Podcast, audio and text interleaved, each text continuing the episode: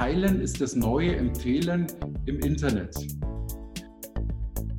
Narrativ ist ja Erzählstory, haben wir ja gesagt, ist ja eigentlich die neue, die moderne Form des Empfehlungsmarketings.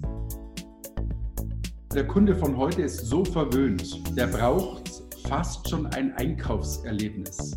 Also Mittelmaß reicht ihm nicht. The Digital Bash Podcast, der Podcast zur größten Webkonferenz der Digitalbranche.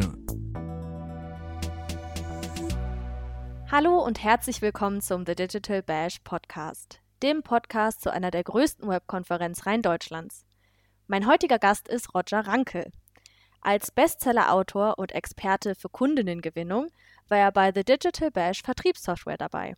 Dort hielt er den Vortrag 8 Hacks für neue Kunden und mehr Umsatz, der von unseren Teilnehmerinnen zum beliebtesten Thema der Ausgabe gewählt wurde. Daher haben wir ihn jetzt nochmal in unseren Podcast eingeladen und sprechen mit ihm über vielseitige Tipps und Tricks der Verkaufspsychologie. Los geht's!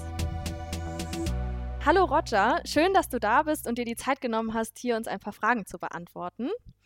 Hallo Nadine und hallo liebe Zuhörer und Zuschauer. ähm, ich würde auf jeden Fall ähm, einmal gerne mit einem Thema anfangen, was so das letzte Jahr und auch dieses Jahr noch so ein bisschen überschattet. Du wirst es wahrscheinlich wissen, worum es geht, um die Corona-Pandemie. Meine Frage da an dich, wie hat sich der Prozess zur Kundinnengewinnung durch die Corona-Pandemie denn verändert? Naja, ich meine, das kriegen wir alle tagtäglich mit. Kundengewinnung ist noch digitaler geworden. Das heißt also, die gesamten Touchpoints sind digitaler geworden. Und von dem her muss ich natürlich, um Kunden zu gewinnen, digital stattfinden. Und das meiste von dem, was im Kaufverhalten und vor allem in der Verkaufspsychologie gilt, gilt demnach auch online. Da muss ich eigentlich gar nicht so viel verändern, aber ich denke, da werden wir dann ähm, ja, in den nächsten Minuten auch ein Stück weit darüber sprechen. Ich freue mich drauf. Super. Ähm, genau, du hast ja beim The Digital Bash den Vortrag 8 Hacks für neue Kunden und mehr Umsatz gehalten, der ja, ja bei unseren Teilnehmern auf sehr, sehr große Beliebtheit gestoßen ist. Ähm, als ersten Hack hast du da das emotionale Momentum genannt. Was ja. versteht man denn darunter und wieso ist das eigentlich so wichtig für Werbetreibende? Ja, also das Phänomen ist, wir Menschen reagieren immer sehr stark auf, auf da, wo sich was tut, da, wo eine Aufmerksamkeit sich kumuliert, wo irgendetwas sich, sich äh, konzentriert. Und die Kunst ist im Marketing, das zu verstehen und, wie will ich sagen, auch ein Stück weit zu nutzen oder es zumindest so zu schaffen. Also es ist jetzt alles sehr theoretisch, jetzt mache ich es mal ein bisschen praktischer. Wenn Apple ein neues iPhone auf den Markt bringt, dann gibt es tatsächlich am ersten Tag ganz wenige iPhones, die man kaufen kann. Die sind sehr schnell ausverkauft, aber, und das ist noch viel spannender, es gibt ganz viele Studenten, die sich da anstellen die sind eingekauft, dass die da stehen, nur um einfach eine Schlange zu erhöhen, um zum Beispiel in Berlin am Kurfürstendamm vor dem Apple Store einfach so einen Druckpunkt, so einen, da kommt dann der Begriff her, so ein Momentum aufzubauen. Weil was passiert? Tausende gehen vorbei, Tausende fahren vorbei und diese Tausende reden mit zigtausenden, die kommen nach Hause und sagen, weißt du, was da war heute am Apple Store, das ist ja alles unglaublich. Das ist sozusagen dieses Momentum aufbauen, also etwas auch ein bisschen schaffen, wo, wo sehr viele Leute drauf gucken. Es gibt für uns Marketer da so ein, ein Paradebeispiel. Und zwar ist es sehr, sehr lange her und die meisten unserer Zuschauer, ich auch nicht und du auch nicht, Nadine, erst recht nicht, wir waren da noch gar nicht auf der Welt. Und zwar 1970 ähm, war Weltmeisterschaft, ein ganz wichtiges ähm, äh, Finale, nämlich die zwei Totalfavoriten Brasilien gegen Italien. Das war äh, damals äh, das, äh, also wirklich das Highlight des Jahres. Es war das erste Mal in der Fernsehgeschichte, dass mehr als eine Milliarde Zuschauer an den Bildschirmen hingen. Und in dem Moment, wo der Schiedsrichter das Spiel freigeben wollte, also beim Anstoß, hat Pelé noch mal kurz die Hand gehoben und hat darum gebeten, dass er sich die Schuhe binden darf. Und Pelé lässt sich Zeit, geht runter, hunderte von Kameras auf ihn drauf. Es waren Puma-Schuhe. Und dann ähm, war das natürlich ein Momentum, das er geschaffen hat, das in die Geschichte eingegangen ist. Ähm, es gibt widersprüchliche Aussagen, was er für diese Aktion bekommen hat, aber das finde ich ist so Momentum, so ein Druckpunkt aufbauen, so ein Aufmerksamkeitsdruckpunkt aufbauen. Und das, das war damit letztendlich gemeint. Super. Ähm, da kann ich mir das richtig gut vorstellen. Also ich habe das Spiel natürlich nicht gesehen, wie du auch nicht. Aber ich kann mir es wirklich gut vorstellen, dass es da ähm, ja so ein Momentum quasi erzeugt hat. Ähm, genau, damit gleich weiter zum nächsten Punkt. Ähm, das hat ja auch so eine emotionale Reaktion wahrscheinlich bei vielen Kundinnen und bei vielen Kunden oder zukünftigen Puma-Kunden hervorgerufen, ähm, wenn man sich dann diese Schuhe kauft. Ähm, für Werbetreibende ist das natürlich heute ein richtig wichtiger Punkt. Ähm, nun sind die Menschen quasi gerade online so vielen unterschiedlichen Reizen auf, ausgesetzt. Äh, man kennt das ja auch selbst. Man stumpft so ein bisschen ab ähm, und ist nicht mehr so empfänglich für jede emotionale Botschaft eines Unternehmens. Wie schaffen es denn Marken, sich hier von der Konkurrenz abzuheben? Beziehungsweise hast du da Tipps, wie Marken das gut machen können? Ja, also ich glaube, die Kunst ist immer, dass man das Unerwartete schafft. Was ist passiert? Die ganze Welt hat gedacht, jetzt geht das Spiel los und er stoppt das Spiel. Also das war genau das Gegenteil von dem, was erwartet wurde. In dem Wort steckt ja was drinnen. Er, der Zuschauer, der wartet auf etwas und genau das kam nicht. Wann ist auch ein Film zum Beispiel spannend, wenn es auf einmal eine Wendung gibt? Eine völlig andere, also eine ganz andere Richtung und keiner der Zuschauer hätte damit gerechnet.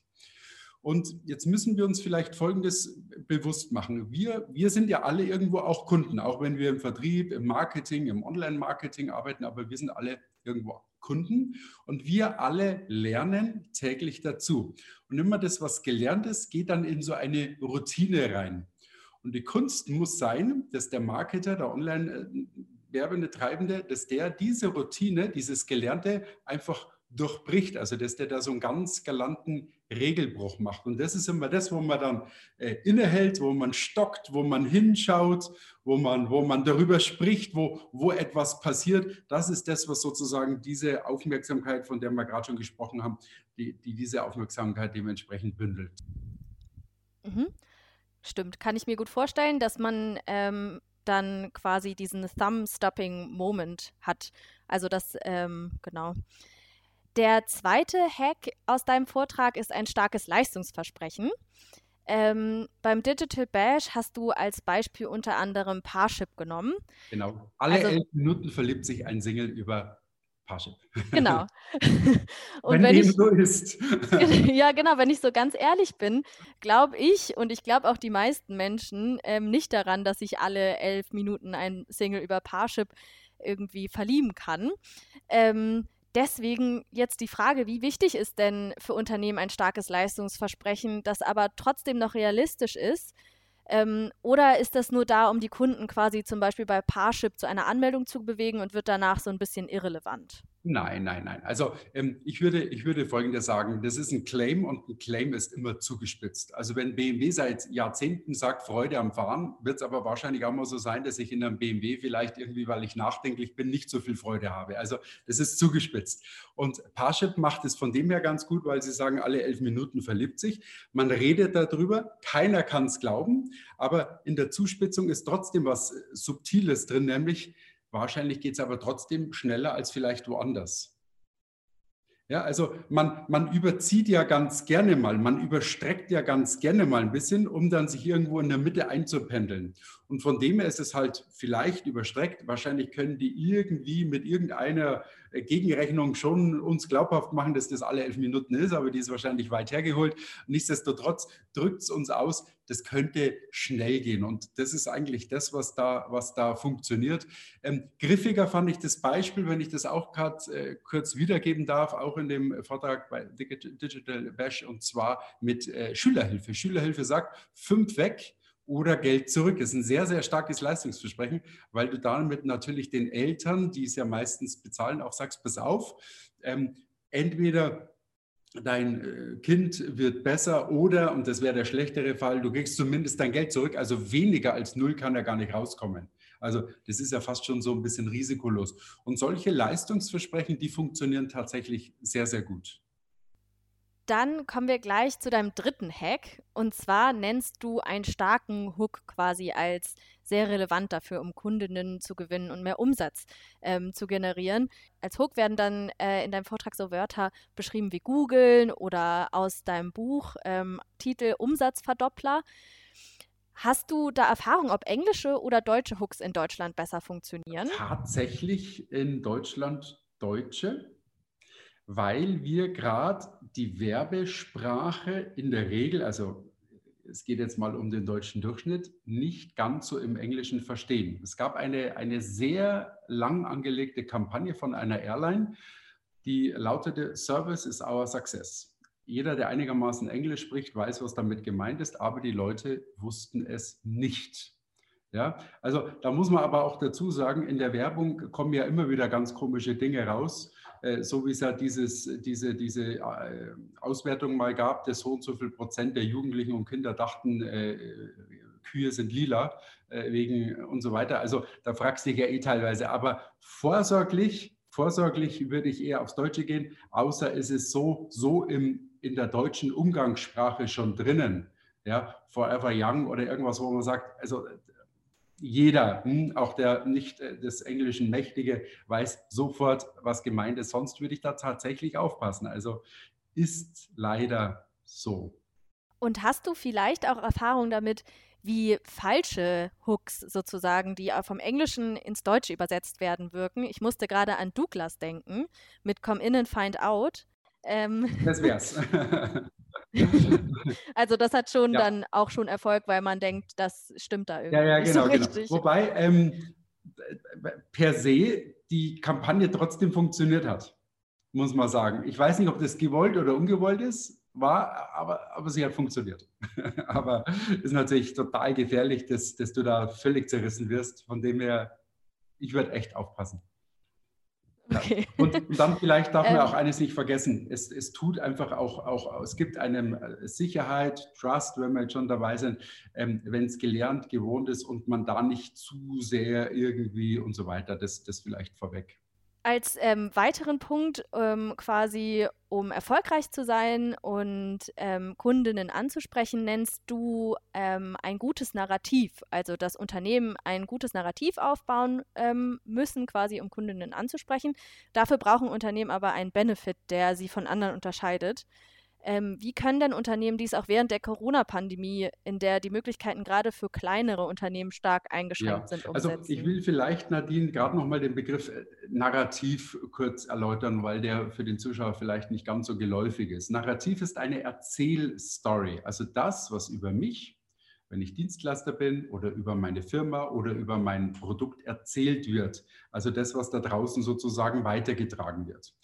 Und ein gutes Narrativ ist auch gut erzählbar. Das ist schon mal ganz wichtig. So. Und die Frage, achso, und vielleicht bringe ich ein paar Beispiele, einfach nur, dass man jetzt da so, so, so ein paar, paar Beispiele hat. Also Domino Pizza zum Beispiel in Amerika ist Marktführer geworden. Die hatten das Narrativ, also die Aussage, die sich dann äh, hat äh, verbreitet, nämlich entweder wir liefern in 30 Minuten oder wir laden dich ein. So, was ist passiert? Zum Beispiel in der Firma wurde mittags Essen bestellt und dann hat der eine zum anderen gesagt, ach, lass uns doch bei Domino Pizza bestellen, da geht es entweder schnell oder es kostet nichts. Ja? Also das ist eine schöne Erzählstory. Und ähm, damit verbunden habe ich dann auch schon den zweiten Teil deiner Frage beantwortet, wie funktioniert es in der neuen Welt, indem man einfach am besten etwas macht, was sich nicht nur gut erzählen lässt, weil es witzig ist, sondern weil es auch noch was bringt. Also in dem Fall jetzt bei dem Beispiel mit Domino Pizza ähm, ist es witzig innerhalb von 30 Minuten, sonst laden die dich ein. Aber es bringt auch noch was. Mensch, es geht auch relativ schnell. Gibt ja dazu ein zweites Beispiel. Bei mir ähm, in der Nähe ist ein sehr, sehr guter Sushi-Laden. Also es gibt ja jetzt gerade Sushi wie Sand am Strand und, und gerade durch Corona und so weiter. Aber der ist so im High-Price-Bereich und sau besonders und lecker einfach. Und über die Zeit ich, kannte ich den jetzt schon ganz gut und äh, der weiß auch, was ich mache. Und dann hat er mich mal so auf die Seite genommen. Dann habe ich gesagt, pass auf, ich bin jetzt wirklich Sushi-Fan seit vielen Jahren. Aber auf deiner Karte sind ein paar Dinger drauf, die kenne noch nicht mal ich. Ich würde mal behaupten, sehr viele wissen nicht, was gemeint ist. Löst doch das Problem daneben, sagen wir im Marketing, löst das Problem daneben und macht coole Abbildungen. Das hat er gemacht und jetzt, wenn du online bestellst, dann weißt du auch, was du bestellst. Und genau den Effekt, den ich jetzt hier beschrieben habe, also er hat das Problem daneben gelöst, der Effekt hat jetzt ausgelöst, dass ganz viele sagen, pass auf, der so und so, ich will jetzt keine Werbung für den machen, um Gottes Willen, aber der so und so, da hast du coole Abbildung, da weißt du wenigstens, was du bekommst. Und es ist nicht mehr so billig, wie es manchmal gemacht wird, weil man ja auch eigentlich eher so ein bisschen negativ verhalten ist, wenn so das Essen abgebildet ist. Aber bei hochwertigstem Sushi ist es ein voller Anmacher und gleichzeitig aber auch ein Verkaufs- und vor allem ein Empfehlungsbeschleuniger, weil der eine zum anderen sagt, du lass uns lieber dort bestellen, da wissen wir nämlich, was wir bekommen. Und das sind so Beispiele für gute Narrative, die auch draußen jetzt in der neuen Zeit hier äh, sehr, sehr gut funktionieren. Damit hast du schon so ein bisschen die nächste Frage, die ich mir notiert habe, gestreift. Und zwar, wie wichtig visuelle und auch auditive äh, Elemente für die Kundinnengewinnung sind. Ähm, genau, müssen Unternehmen für eine erfolgreiche äh, Kundenansprache immer mehr in den Bereich Infotainment vordringen. Extrem sogar, extrem. Also der Kunde von heute ist so verwöhnt, der braucht fast schon ein Einkaufserlebnis. Also Mittelmaß reicht ihm nicht. Du musst jenseits vom Mittelmaß sein und alles, was er macht, muss ein Happening sein, muss ein, ein Einkaufserlebnis sein, muss das Besondere sein. Das ist tatsächlich so. Das, das ist einfach so.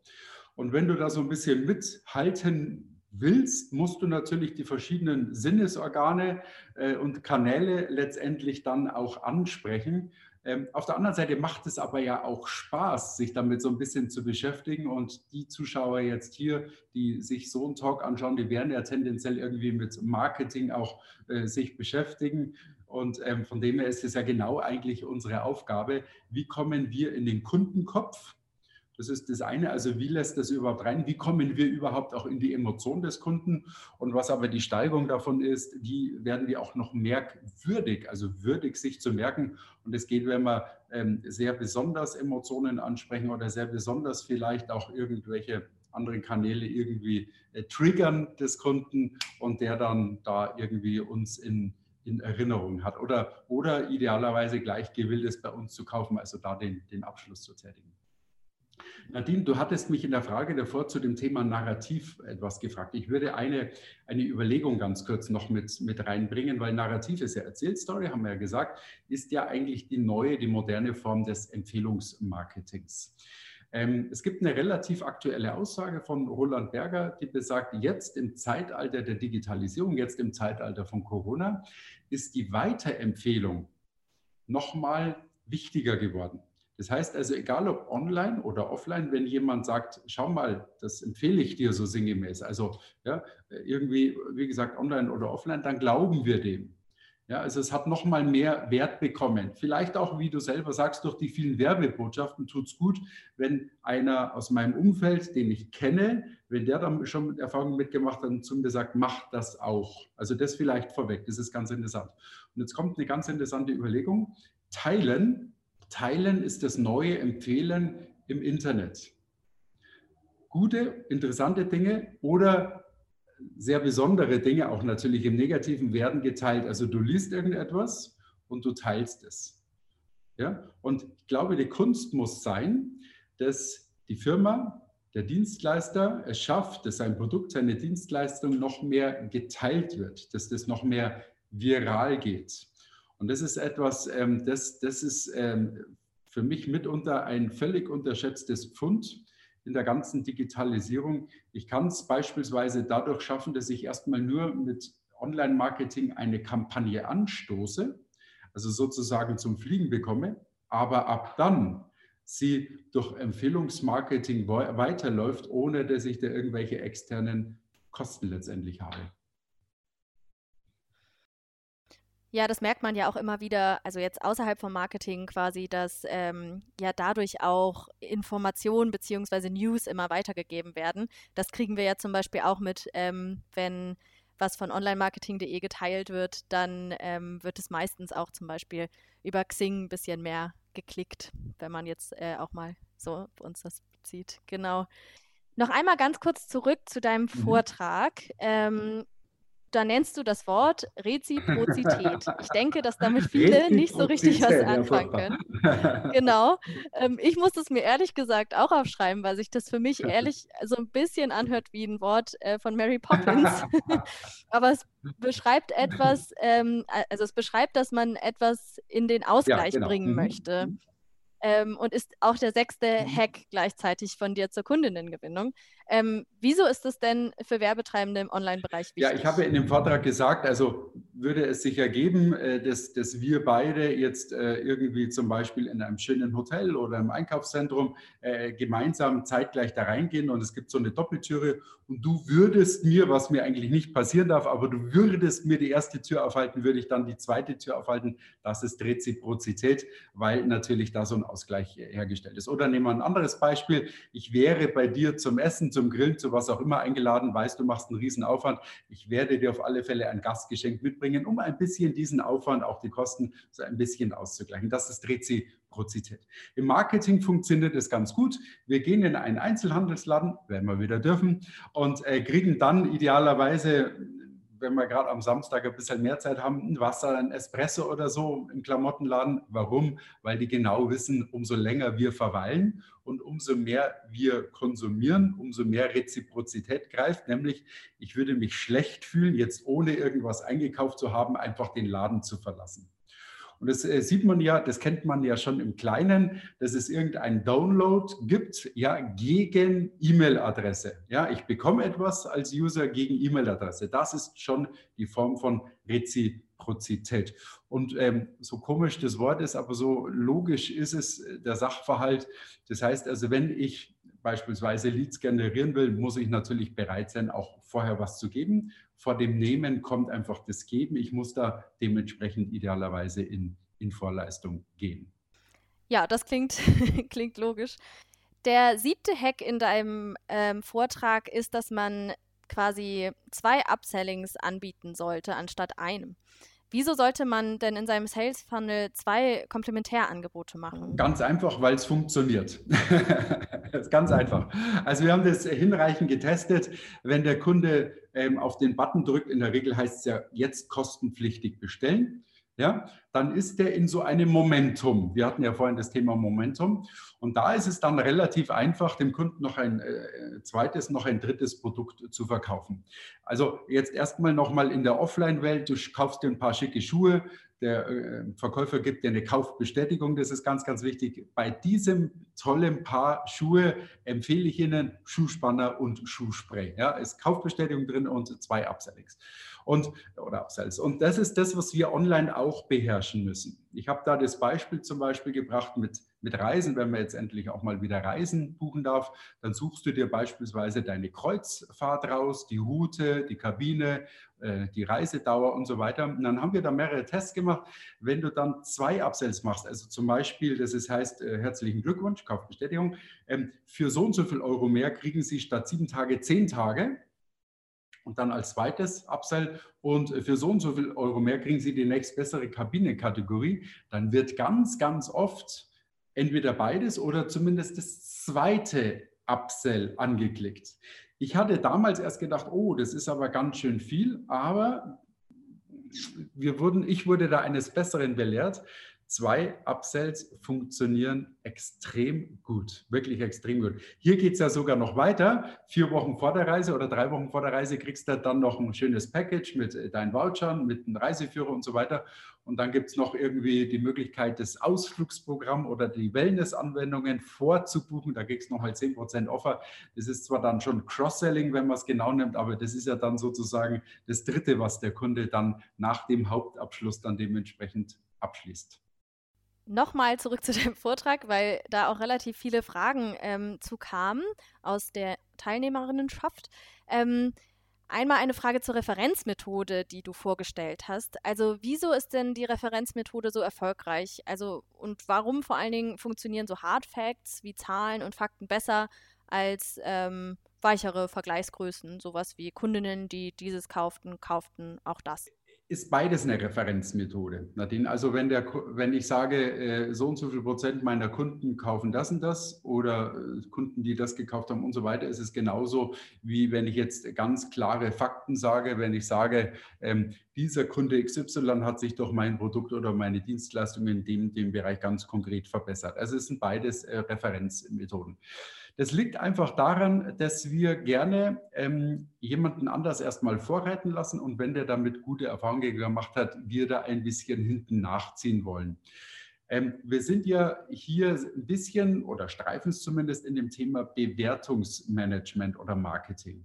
Also jemand anderes, also ein Kunde vor dir beispielsweise Nadine, hat sich schon mich an, mir anvertraut, hat schon eine gute Erfahrung gemacht, bewertet diese Erfahrung positiv, also teilt sozusagen. Du siehst es und fühlst dich dann zumindest so gut, dass du dann irgendwie vielleicht dich auch wagst, dich auf mich, auf die Dienstleistung, auf die Zusammenarbeit oder auf das Produkt dann dementsprechend einzulassen. Also das ist so ein bisschen die Weisheit der vielen. Wenn viele damit gute Erfahrungen gemacht haben, dann muss das tendenziell auch irgendwie, irgendwie gut sein. Und von dem her, die Referenzmethode funktioniert wahnsinnig gut. Die hatte auch ganz viele Ausprägungen. Wir haben da mal einen Test gemacht in Hotels. Ich hatte mal einen Lehrauftrag und da haben wir in Absprache mit der Hotelleitung, haben wir den Satz, den wir alle kennen, dass man das Handtuch ein zweites Mal benutzen soll, haben wir bewusst in Absprache eben verändert mit der Aussage, das war fake, das war für den Test, 98,5 Prozent unserer Gäste benutzen die Handtuch ein zweites Mal und bitte auch Sie wegen Umweltschutzgründen. So, und das ist eine Referenz. Also die anderen sagen das oder die anderen machen das. Und weil das 98,5 vermeintlich gemacht haben, haben es tatsächlich zum Wert von vorher ähm, fast die Hälfte, nicht ganz, fast die Hälfte der Leute dann wirklich mehr gemacht, als eben es vorher der Fall war. Also wir hören da schon und gucken da schon, wie die anderen das so machen. Und auf der anderen Seite 98,5 Prozent, du willst ja auch nicht zur Minderheit, du willst ja tendenziell Ausnahmen bestätigen wie die Regel, aber du willst ja nicht zu den 1,5 Prozent gehören. Würde bei mir wahrscheinlich auch funktionieren, wenn das äh, da steht, dass ähm, ja, 98 Prozent quasi oder mehr als 98 Prozent das Handtuch ein zweites Mal benutzen. Darf, darf ich dazu kurz was sagen, Nadine? Du sagst jetzt mhm. Äh, das zweite Mal in unserem äh, Talk etwas, was auch in die Richtung geht. Ähm, man weiß eigentlich, dass es so gemeint ist und man könnte glauben, man fällt nicht darauf rein. Du weißt, was ich meine. Ähm, witzigerweise, wir fallen aber trotzdem irgendwie drauf rein. Und wenn es nur so unbewusst ist irgendwie. Also so ganz ganz dagegen kann man sich nicht wehren. Also der Mensch ist irrational, wir machen ganz komische Dinge, wir sind Gefühlsmenschen und eins muss uns ja auch klar sein, Verkauf ist ein logischer oder auch Marketing ist ein logischer und psychologischer Prozess zugleich. Rationell kommt der Mensch ins Nachdenken, aber emotional ins Handeln. Und das, was wir hier jetzt besprechen, das sind einfach emotionale Trigger, die wir machen, die im Grunde ja nichts anderes machen, als die Wahrscheinlichkeit zu erhöhen, dass dann der Kunde bei mir kauft. Damit hast du mir eine richtig schöne Überleitung gegeben. Ähm, das waren nämlich, also wir haben im Groben und Ganzen die ganzen acht Hacks von dir aus dem Digital Bash abgeklappert sozusagen. Ähm, Marketeer oder ja Werbetreibende und auch Unternehmen sind natürlich immer so ein bisschen daran interessiert, auch zu gucken, ob das wirklich funktioniert. Hast du da ähm, irgendwie Tipps, welche Tools zum Beispiel Unternehmen benutzen können oder verwenden können, um gesicherte Referenzdaten zu bekommen? Also ähm, genau. Naja, also wie gerade schon gesagt, du siehst es ja anhand der Bewertungen, wie die Kunden dich bewerten. Übrigens in dem Wort Bewertung steckt drin. Jede Bewertung hat ja auch einen Wert. Wenn das zu wenige sind oder wenn da die Kunden träge sind, muss ich mir ein gutes System, deswegen sprach ich vorhin schon mal vom Bewertungsmanagement, muss ich mir ein gutes System überlegen, dass die Kunden da ein bisschen mehr ja, äh, von mir, also wenn ich sage von mir, von meiner Firma und so weiter, ja, Impulse gesetzt bekommen, dass da auch wirklich Bewertungen laufen. Ich kann aber auch mal für so eine Kampagne ganz gezielt Referenzkunden, also Kunden, die ich zum Referenzkunden mache, ja auch ansprechen. Das wäre ja vielleicht auch ganz äh, interessant. Da, wie gesagt, da gibt es eigentlich verschiedene Möglichkeiten. Ich glaube, jeder, der jetzt zuschaut, sollte das nochmal intern besprechen und überlegen, was können wir jetzt mit dieser Idee, die du gerade nochmal wiederholst, Referenzmethode, was können wir da machen, weil die einfach gar so gut funktioniert, wie können wir die für uns nutzen? Und Referenzmethode ist ja mehr, also ist ja auch ein, ein Siegel zum Beispiel, ist ja irgendwie auch eine Bestätigung, ein Zertifikat, eine Autorisierung. Also das sind alles Referenzen. Wir dürfen mir eines nicht vergessen. Wenn ein User online durchs, durchs Netz surft und bei einem Dienstleister oder bei einem Produktanbieter äh, irgendwie hängen bleibt, idealerweise weil der Hook so gut ist, ja, dann macht man unbewusst, unbewusst einen sogenannten digitalen Kompetenzcheck.